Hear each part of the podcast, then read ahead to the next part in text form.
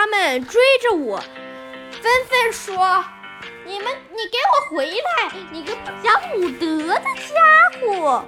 结果，叮，我直接传送回家了。然后呢，那然后呢，那几个人对我怒目圆睁。然后呢，他们就说：“你还没给我们星星礼盒呢，刚才打野龙消耗完了。”结果他我没有听到，于是他们只能在对话框里面说：“你还没给我们星星礼盒呢。”然后呢，我就教他们了一个神秘指令，指令不能告诉别人。当然，所当然大家使用完指令了之后，获得了星星礼盒。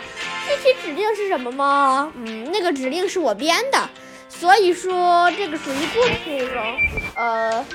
嗯，不属于官方内容，没有什么可在官方的世界里面不可，呸，在游戏里面不可以作弊哦。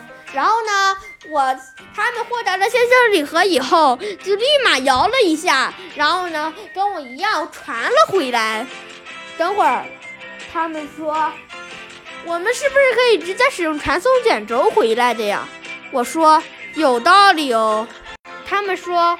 那是必须有道理的，那咱们下次就别费这五颗星星回来了，咱们直接买个传，呃，不是，直接拿个传送卷轴，biu 的一下就能回来了。等会儿，我突然拿了一个传送卷轴，提了一下，结果，哎，怎么出现在了岩浆里？他们说，你忘了吗？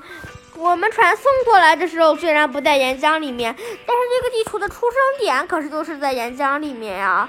我记得好像有个人剧透了一下，也不知道是谁，我就问导演谁剧透的，然后呢，导演就说，那当然是粉丝啦，哪个粉丝？不告诉你，哎，不告诉你，哎，不告诉你，哎，不告诉你。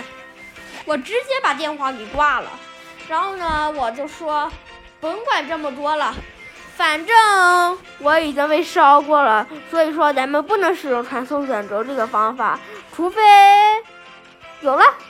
灰雀鹰听到我说“除非”了以后，就就说，咱们直接放个复活石碑在那儿不就行了吗？我说，你猜透了我的想法。